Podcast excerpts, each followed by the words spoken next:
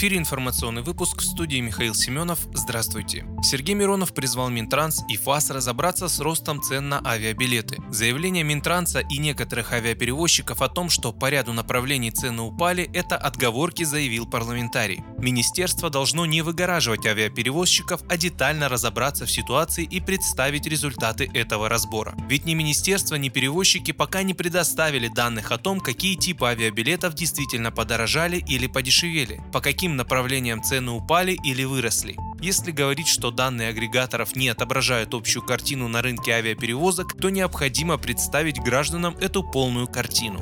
Ранее СМИ со ссылкой на данные агрегаторов сообщили о росте цен на авиабилеты с вылетом в апреле-июне на 15-120%. В Минтрансе и ряде авиакомпаний опровергли эти данные, заявив, что по целому ряду направлений цены напротив упали, а информация о росте цен не отражает общую ситуацию на рынке.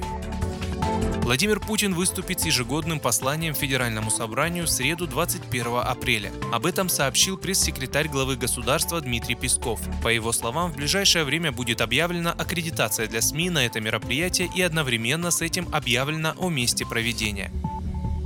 В России начали тестировать новый способ фиксации скорости с использованием динамических дорожных знаков и контрольных комплексов с камерами. Технология призвана способствовать снижению скорости в сложных дорожных условиях низкой видимости или гололедицы. Сейчас для предупреждения о снижении скорости в непогоду применяют стационарные дорожные знаки, а превышение рекомендуемой скорости не влечет за собой штрафа. Однако отказ снижать скорость в сложной дорожной обстановке может приводить к ДТП. Динамические дорожные знаки позволят корректировать информацию об ограничении скорости в зависимости от изменения погоды, выводя ее на электронное табло. К примеру, при хорошей погоде они могут разрешать движение со скоростью 110 км в час, а при ее ухудшении снижать ограничение до 90. При этом требование знака станет обязательным, а превышение скорости повлечет штраф. Для фиксации нарушения предлагается применять дорожные камеры. Путин раскритиковал избыточную бюрократию в сфере фермерского кредитования. Такая бюрократия затрудняет получение кредитов представителями фермерских хозяйств. На это обратил внимание президент на встрече с главой Минсельхоза Дмитрием Патрушевым. В частности, министр доложил, что для фермерских кооперативов, в частности, министр доложил, что для фермерских кооперативов с 2021 года стала доступна господдержка на приобретение мобильных торговых объектов и транспорта для организации выездной торговли. Кроме того, теперь фермерам не нужно собирать документы документы для получения субсидированного кредита, а в перспективе такую поддержку можно будет получать онлайн. Патрушев также сообщил, что в этом году, в отличие от прошлого, для посевной и уборки урожая Минсельхоз планирует привлекать иностранных рабочих.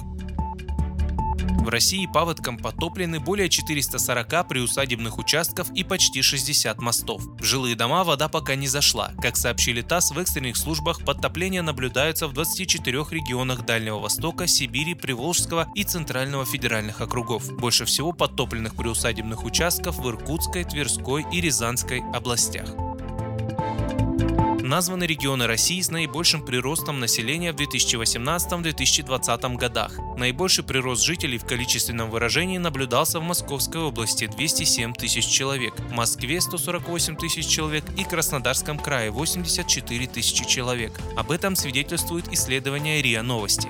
Общий прирост численности населения в России в этот период наблюдался в 21 регионе. Субъектом с наибольшим приростом населения стал Севастополь 16,8%. На втором месте находится Ингушетия 5,6%, а на третьей позиции оказалась Ленинградская область 4,3%. В целом за 2018-2020 годы население страны сократилось на 711 тысяч человек. Это полпроцента. Отмечается, что больше всего на ухудшение демографической ситуации подействовал 2020 год, когда основное влияние на процессы оказала пандемия COVID-19. Вы слушали информационный выпуск. Оставайтесь на справедливом радио. thank you